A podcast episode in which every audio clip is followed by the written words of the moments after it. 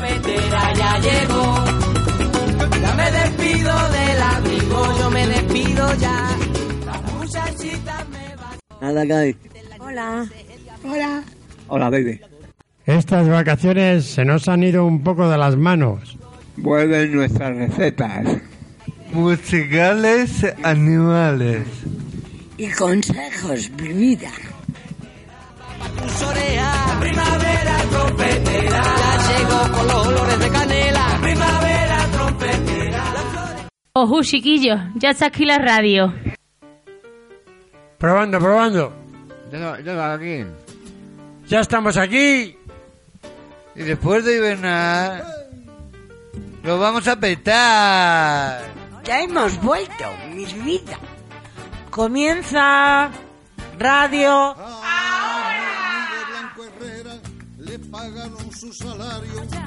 sin pensarlo dos veces se fue para malgastarlo. Una semana de juerga y perdió el conocimiento. Como no volvió a su casa, todo lo dieron por muerto. Y no estaba muerto, no, no. Y no estaba muerto, no, no. Y no estaba muerto, no, no. Estaba tomando caño, lere, lere, lere. Chévere,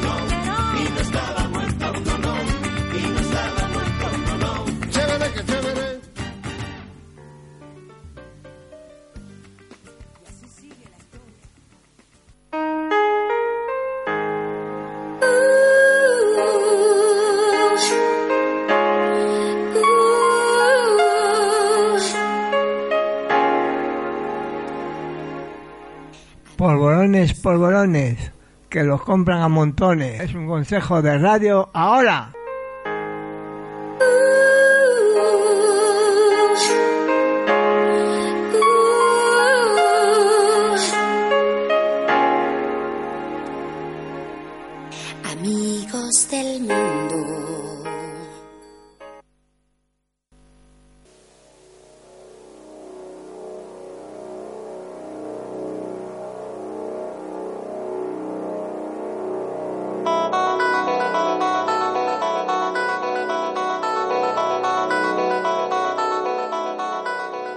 Bienvenidos a los lagares del crimen.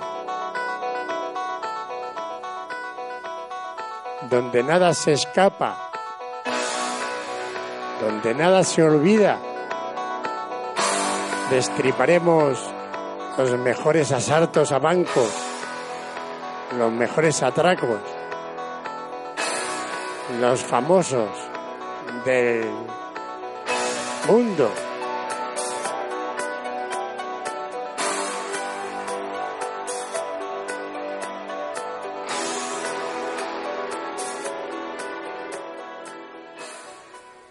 Hoy dejamos los atracos. Hoy hablamos de Fago, el crimen de Fago.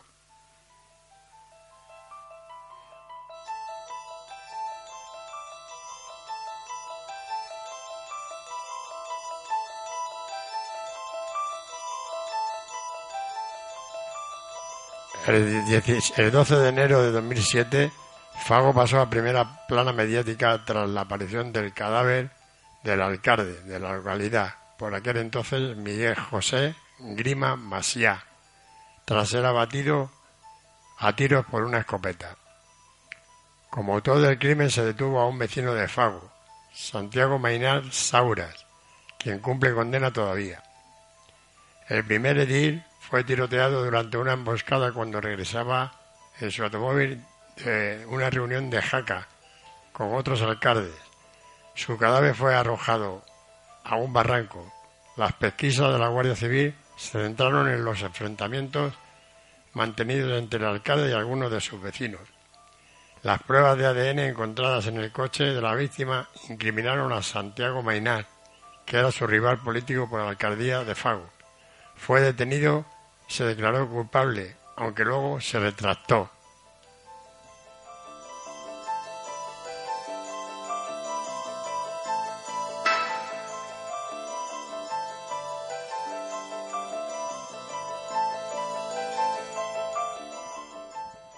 El 12 de enero de 2007, Miguel Grima, el único alcalde que tenía el PP en la comarca, Salió en una reunión del Consejo Comarcal de Jaca y compró pan en la pastelería de Puente Reina, antes de enfilar por la carretera que pasa por Majones, en dirección a Fago. El pastelero lo vio a las ocho y media del anochecer. Después ya solo vio su asesino, como admite la sentencia, sus asesinos.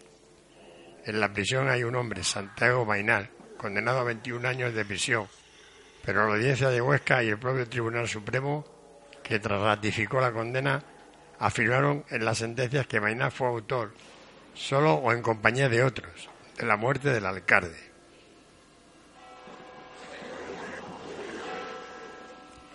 Grima era un alcalde bastante odiado en la zona, no solo en el pueblo porque su manera de entender la alcaldía se acercaba más al depósito caciquil que a cualquier otra cosa.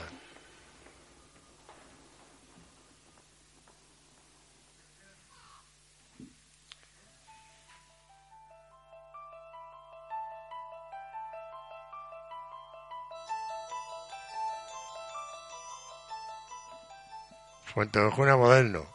Los grandes medios estatales hablaron de un Fuentevejuna moderno, en el que todos los vecinos del pueblo eran sospechosos. La Guardia Civil recogió muestras de ADN a mucha gente y constantemente se hablaba de un complot.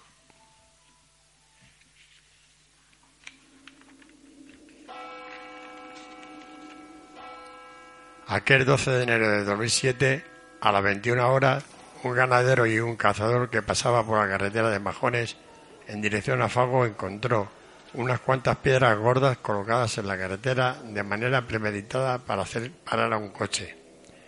Las sacó y continuó. Llevaba perros en la furgoneta, pero los perros no hicieron ningún ruido ni olieron nada ni a nadie. Una hora más tarde, a las 22 horas, pasó por el mismo punto el neurólogo vasco Iñaki Videgaín, con su mujer y la niña de 12 años que tenían acogida. Videgaín vio el coche de Grima, un Mercedes conocido por toda la gente de la comarca y obviamente del pueblo.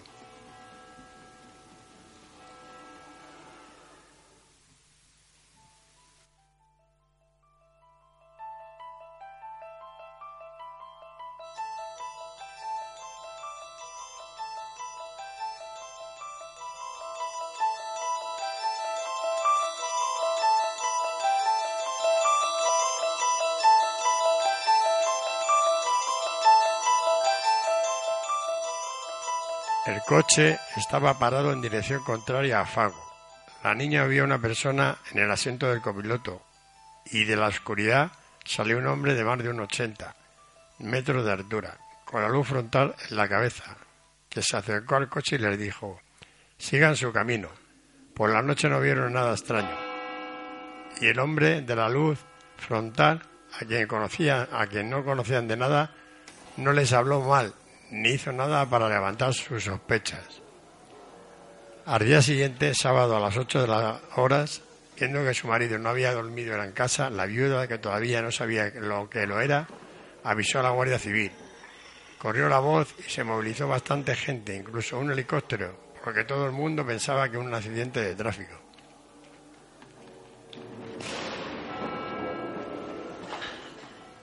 A las 14 horas, el presidente del Consejo Comarcal de la, de la Jacetanía, junto con más gente, recorría a pie la carretera de Majones. El objetivo era buscar signos de un accidente de tráfico. De repente vio cristales en medio de la carretera. Miró el barranco y descubrió el cuerpo de Miguel Grima, como tirado entre unas zarzas. Se recuperó el cuerpo y la primera noticia que llegó a Madrid y se hizo correr por todas las redacciones fue que un alcalde del PP había sido asesinado junto a el Valle Navarro de Roncal. ETA había roto la tregua con una bomba del aparcamiento de la T4 de Barajas, matando a dos personas en un momento que Zapatero y Rubalcaba hablaban de ETA. Y mucha gente pensó en ETA. A media tarde ya habían enviado periodistas de camino a Fago a media tarde también quedó claro que ETA no mataba de aquella manera y que mucha gente odiaba a aquel alcalde.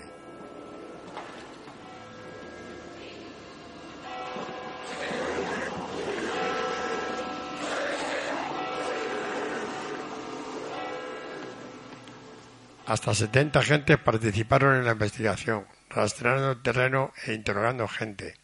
Una investigación que se tenía que resolver inmediatamente, pero que se complicaba mucho por la gran cantidad de sospechosos y por la gran falta de pruebas.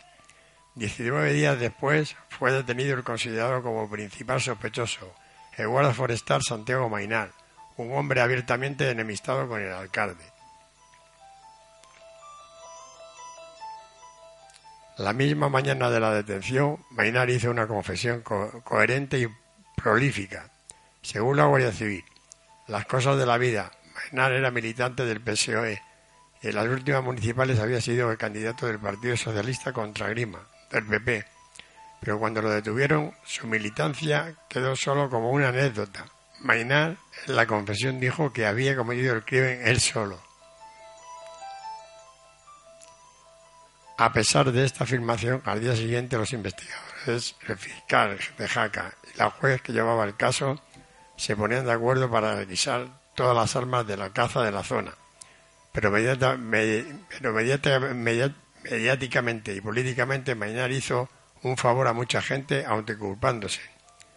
Todos volvieron a casa y la burbuja mediática se fue deshinchando.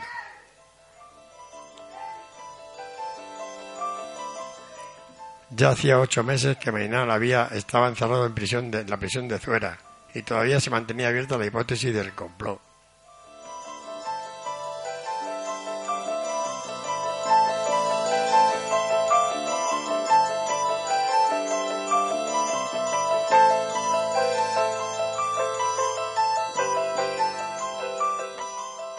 Nadie, ni agentes, ni fiscal, ni juez, ni la audiencia de Huesca quiso darme mucha credibilidad ni protagonismo en el proceso, probatorio. El neurólogo Caín había visto a uno de los autores del crimen y había asegurado que no era Mainar. La mayoría de los vecinos de la zona tienen claro todavía hoy que este otro o otros todavía andan o andan por la comarca. Mientras tanto, Santiago Mainar lleva 12 años encerrado en la prisión. Ahora está en el Dueso, en Santander. Se ha intentado suicidar dos veces. Lleva tiempo bajo la medicación.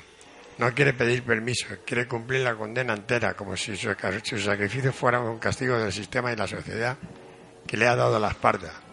Y tal como hizo ante el juez, dos días después de ser detenido, afirma que se autoinculpó para que dejaran tranquilos a la gente de la comarca.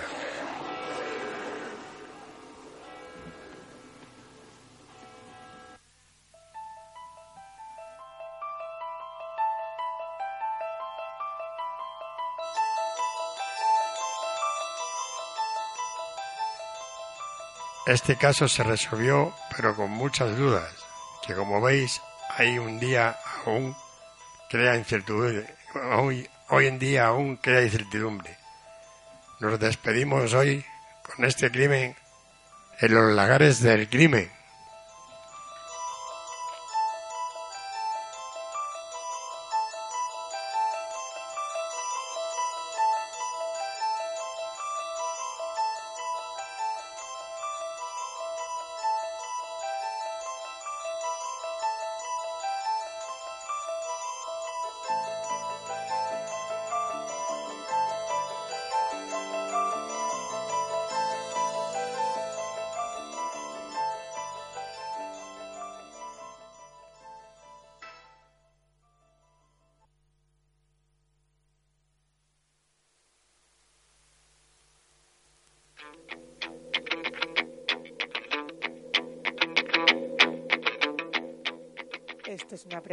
Para los lagares del crimen.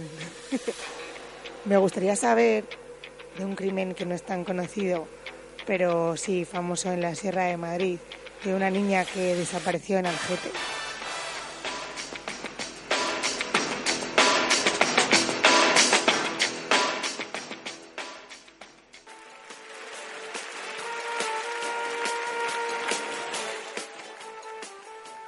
Tene- tenemos una pregunta para los lagares del crimen.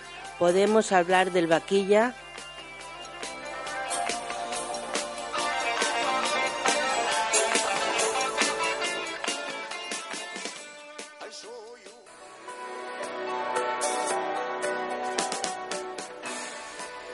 estaremos al acecho. Os traeremos más cosas, más ladrones que ver, más robos y más atracos. Hasta pronto. En los lagares del crimen.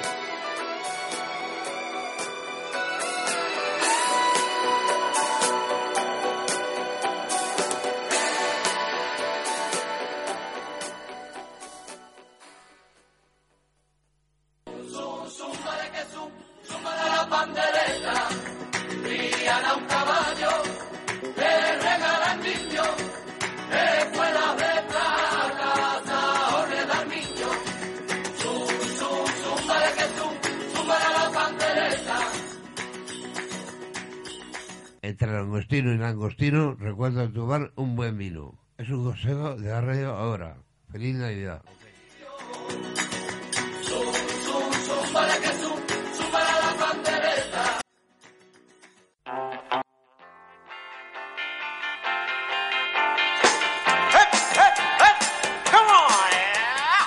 Comienza Chef Ana.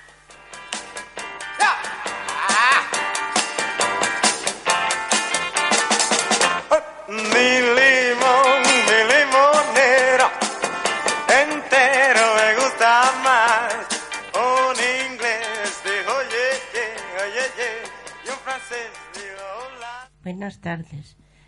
Vamos a preparar una receta para Navidad. Pavo grande de al menos 4 kilos, medio kilo de magro de cerdo picado, 200 gramos de cebolla, 200 gramos de ciruelas pasas, 100 gramos de miga de pan, un vaso de leche, 100 de vino de Jerez, 200 miligramos de vino blanco, sal.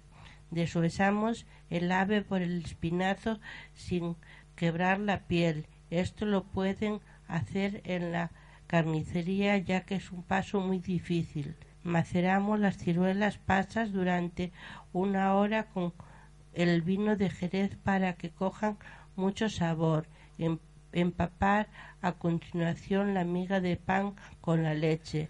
Ablandamos la cebolla bien picada a fuego lento en un poco de aceite sin que se dore en exceso. Mezclamos todos los ingredientes con el magro de cerdo y hacemos con ellos una bola y salpimentamos. Rellenamos entonces el pavo. Acto seguido cosemos la piel del pavo con un cordel fino para que mantenga su forma. Atrás la cocción lo untamos con aceite de oliva y lo ponemos durante dos horas al horno a una temperatura de 100, 180 miligramos, regándolo cada 15 o 20 minutos con su propio jugo. Pasadas estas dos horas echamos vino blanco en la placa en la que estaba colocado. A esta salsa le añadimos cuarto litro de caldo de ave y mover con cuidado. Añadimos ahora un poco de harina de maíz previamente disuelta en agua. Llevarlo todo a ebullición, apagar, colar y comprobar cómo está de sal. Servir el asado al tiempo que la salsa, pero aparte ir cortando en filetes a medida que se vaya consumiendo. Lo más tradicional es cuando acompañamiento es el puré de manzana o de arándanos.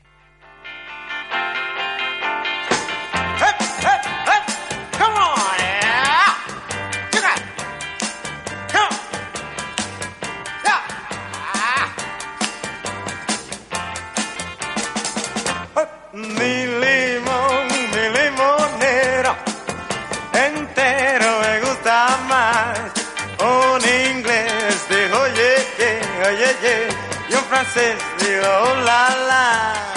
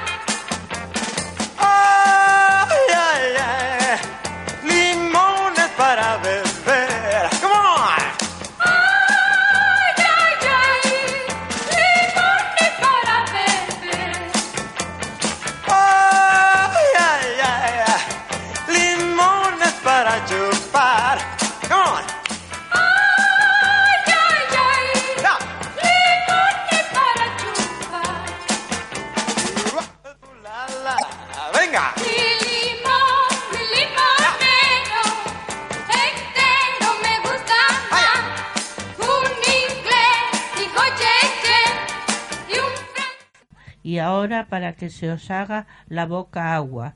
Brazo de gitano. El brazo de gitano es uno de esos dulces que os gusta a todo el mundo y tarda muy poco. Ingredientes para 10 personas.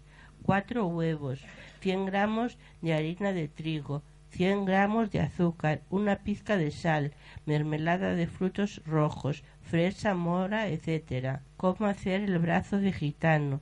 Dificultad fácil. Tiempo total 32 minutos. Elaboración 20 minutos. Cocción 12 minutos.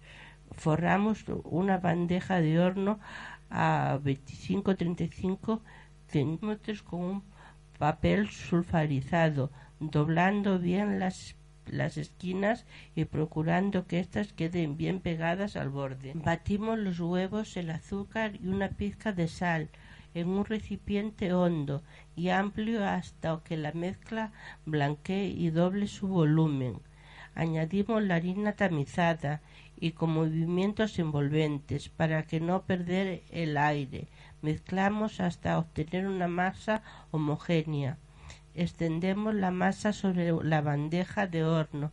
Alisamos la superficie con, una lengua pastelera y cocemos en horno pre- precalentado a 180 cen- centígrados grados arriba y abajo durante 10-12 minutos hasta que veamos la superficie ligeramente dorada.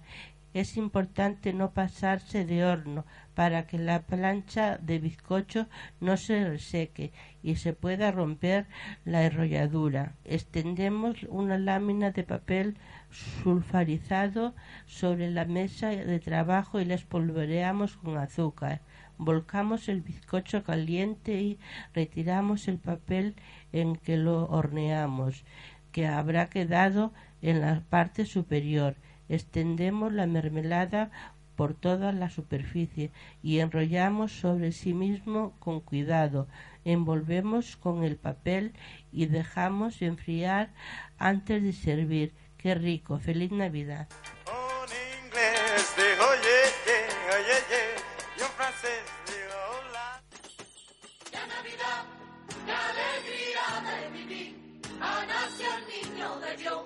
Vamos a cantar y a reír. Ya Navidad, la alegría de vivir, ha nacido el niño de Dios, vamos a cantar y a reír. Si quieres dormir en un hotel de garantía, esta Navidad juega la lotería. Es un consejo de Radio Ahora. Feliz Navidad.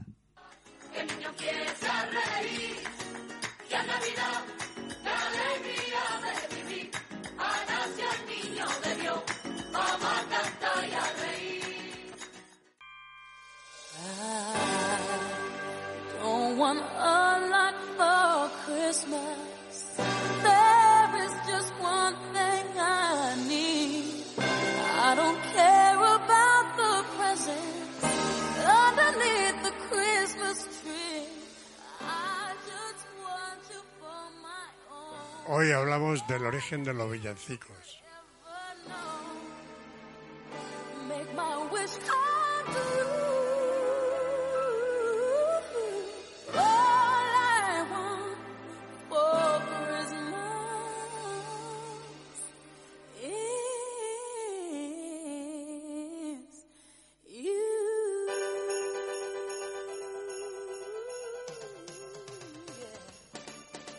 El villancico es una forma musical y poética en castellano y portugués, tradicional de España, muy popular entre los siglos XV y XVIII. Los villancicos eran originariamente canciones profanas con estribillo, de origen popular y armonizadas a varias voces. Posteriormente comenzaron a cantarse las iglesias y asociadas específicamente con la Navidad. Actualmente, tras el declive de la antigua forma de villancico, el término se denomina simplemente un género de canción, cuya letra hace referencia a la Navidad y que se canta tradicionalmente en esas fechas. Sin embargo, gracias a las investigaciones de estudiosos, podemos afirmar que las primeras manifestaciones de villancicos aparecen en las cancioncillas mozárabes del siglo XI. En este tipo de cancioncilla, que hoy se llama villancico, reconocen los críticos el núcleo de la lírica peninsular. Su nombre tiene probablemente su origen en que se trata de composiciones de naturaleza popular, cantadas por los villanos o habitantes de las villas, generalmente los campesinos u otros habitantes del medio rural. Eran cantados en fiestas populares, originalmente sin temática específicamente religiosa, y los principios y los principales temas eran los acontecimientos del, del pueblo o la región. El género se amplió posteriormente hasta incluir temas diversos. La evolución del villancico de temática religiosa mantuvo la costumbre cristiana de celebración de la fiesta de Navidad del Señor. De hecho, el villancico religioso representa la evolución de la poesía lírica a lo largo de la historia. Por esto, en la actualidad se denomina villancico a un canto de Navidad de cualquier clase de extensión, métrica y ritmo, tanto en español como en otras lenguas, siendo Carol en inglés, Noel en francés, Laude en italiano y Bestinstein en alemán. En Portugal fue también un género popular denominado villancete, principalmente poético. Cabe destacar las extensas colecciones de villancicos de Juan IV, llamado el Rey Músico. Latinoamérica, entre los repertorios musicales hispánicos traídos a las colonias americanas se encuentra el villancico. Este género evolucionó de forma de las colonias por medio del mecanismo de contrafacto, con el cual se modificaban las palabras o los leves fragmentos de la cancioncilla popular y se añadían los términos religiosos que sirvieran para amenizar las fiestas litúrgicas y concretamente las, in- las indias para facilitar el progreso de evangelización.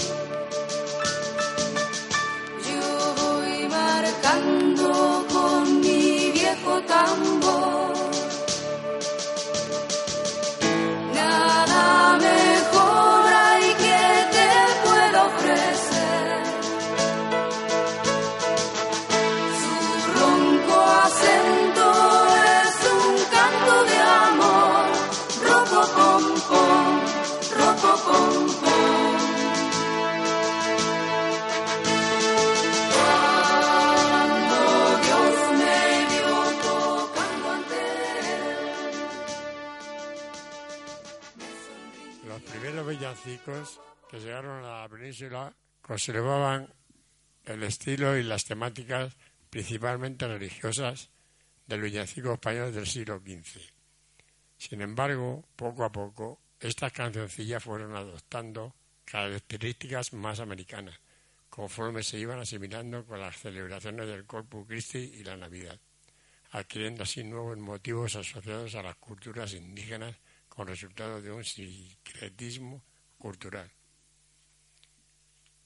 Dentro de la evolución del villancico en América también figuran los llamados villancicos de negro o negrillos, en los cuales se imita el sonido de los dialectos africanos con onomatopeyas.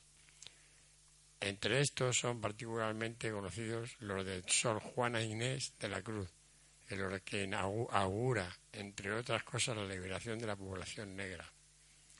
Los villancicos en América se difunden principalmente por los maestros de, capilla, quienes viajaban desde el Virreinato de Nueva España, hoy Norteamérica y Centroamérica, hacia las regiones del Nuevo Reino de Granada y el Virreinato de Perú, dando lugar a un intercambio literario y musical. En cuanto al desarrollo del villancico, este se dio en los dos ámbitos por una parte, a nivel de la música curta, el villancico adoptó la forma de polifónica a capela del Renacimiento español y se transformó en ca- cantata barroca. Y por otra parte, a nivel de la música folclórica, adoptó diversas formas tales como la canción infantil, el romance tradicional y las cancioncillas y danzas criollas o indígenas.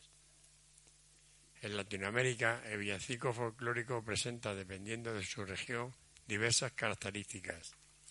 En la Inglaterra del siglo XV se comenzó a desarrollar un género musical llamado carol, del francés carole y este del latín choralus, que tenía su origen en bailes populares de los siglos XII al siglo XIV.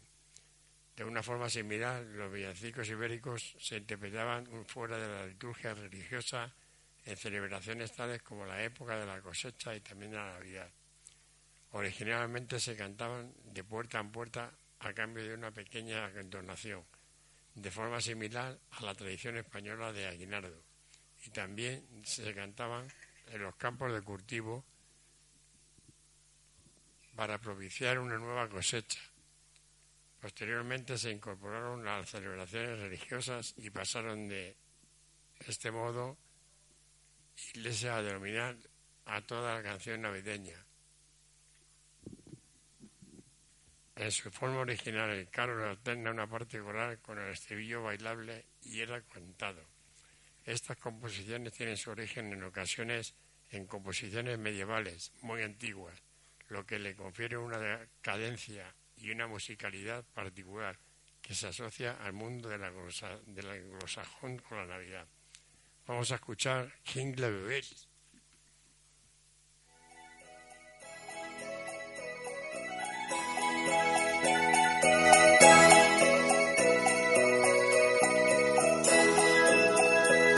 Ha llegado Navidad, la familia alegre está, celebrando Nochebuena en la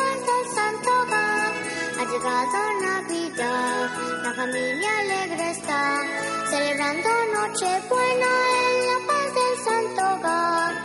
Cascabel,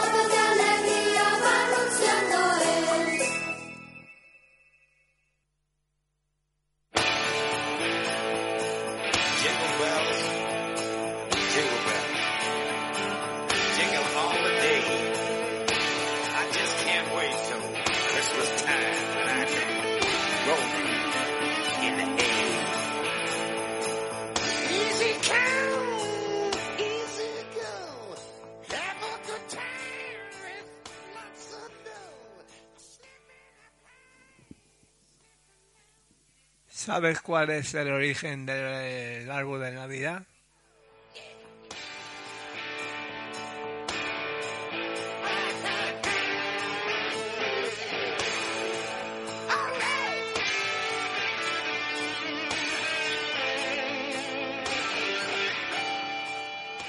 Uno de los elementos que, no suelen faltar casi en ningún hogar, comercio o principal de una población es el típico árbol de Navidad, decorado con sus guirnaldas, bolas y luces.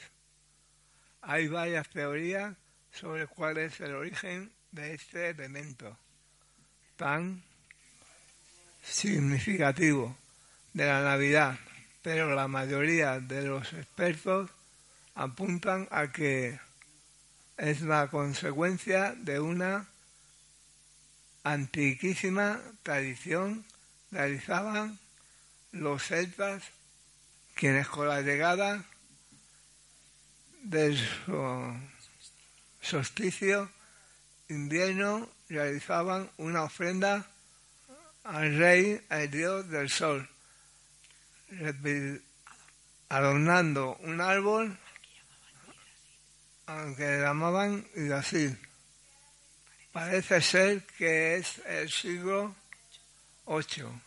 Religioso, bonificación, fue enviado por el Papa Gregorio II evangelizar los países del centro de Europa y además al llegar a Alemania se encontró con la antigua tradición.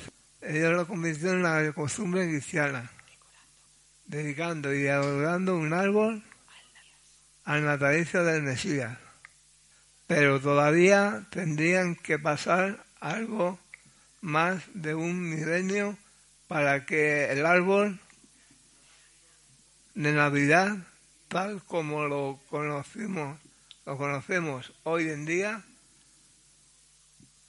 popularizase y fue a partir de 1840, cuando la reina Victoria del Reino Unido contrajo matrimonio con el príncipe alemán Alberto de Sajonia, quien llevó hasta Inglaterra la costumbre adornada de adornar un árbol.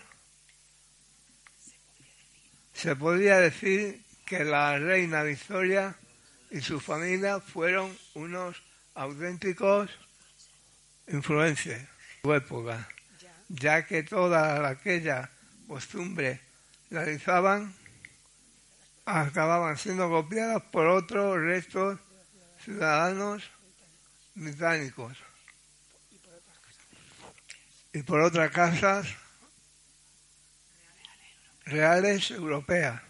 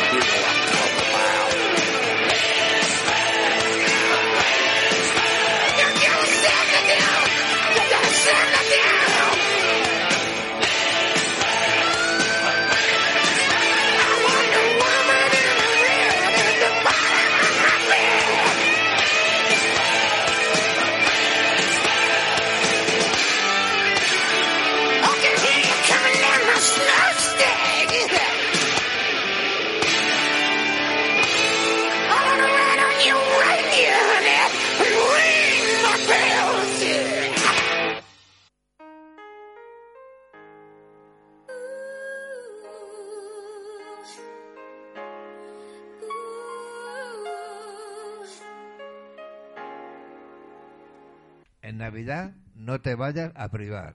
Es un consejo de radio ahora.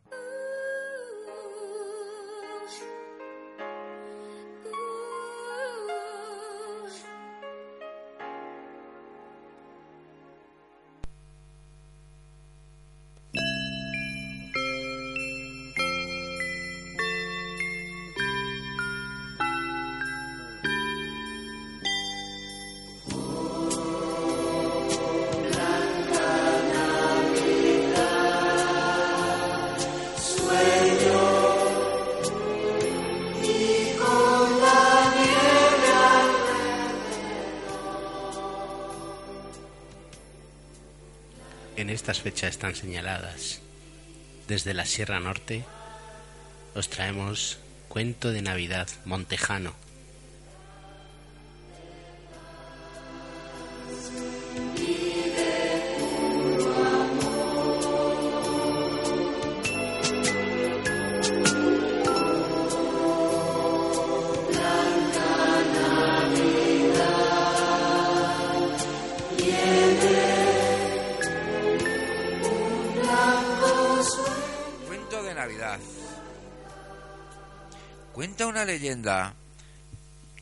País que hoy conocemos como Austria, era costumbre que la familia Bacar, compuesta por un hombre, una mujer y un niño, animase las ferias navideñas recitando poesías, cantando baladas de antiguos trovadores y haciendo malabarismos que divertían a todo el mundo. Por supuesto, nunca sobraba dinero para comprar regalos, pero el hombre siempre le decía a su hijo, ¿Tú sabes por qué el saco de Papá Noel nunca termina de vaciarse? Con, los ni- con la de niños que hay en el mundo? Pues porque, aunque está lleno de juguetes, a veces también deben entregarse algunas cosas más importantes que son los llamados regalos invisibles. A un hogar dividido, él le llevaba armonía y paz en la noche más santa del año cristiano. Donde falta amor, él deposita una semilla de fe en el corazón de los niños, donde el futuro parece negro e incierto. Él lleva la esperanza. En nuestro caso, cuando Papá Noel nos viene a visitar, al día siguiente todos nos sentimos contentos por continuar vivos y por poder realizar nuestro trabajo, que es el de albergar a las personas. Que esto nunca se te olvide.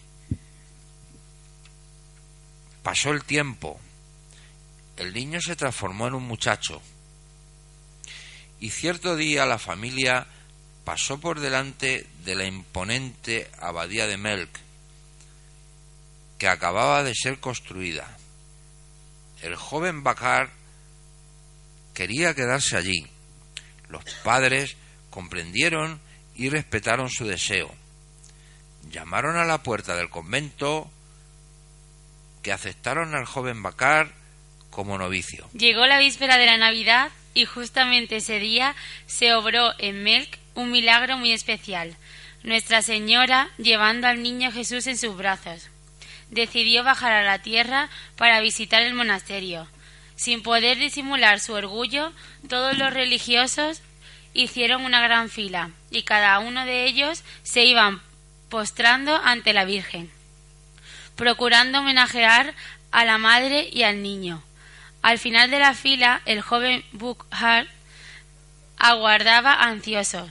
Sus padres eran personas, personas simples y solo le habían enseñado a lanzar bolas a lo alto, para hacer con ellas algunos malabares.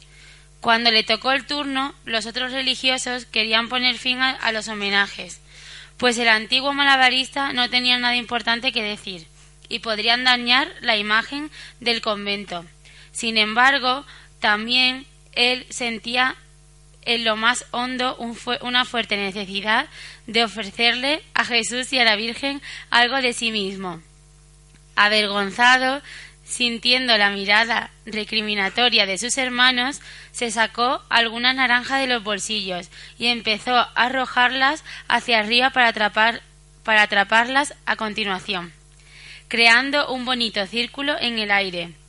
Fue solo entonces cuando el niño Jesús empezó a aplaudir de alegría en el regazo de Nuestra Señora.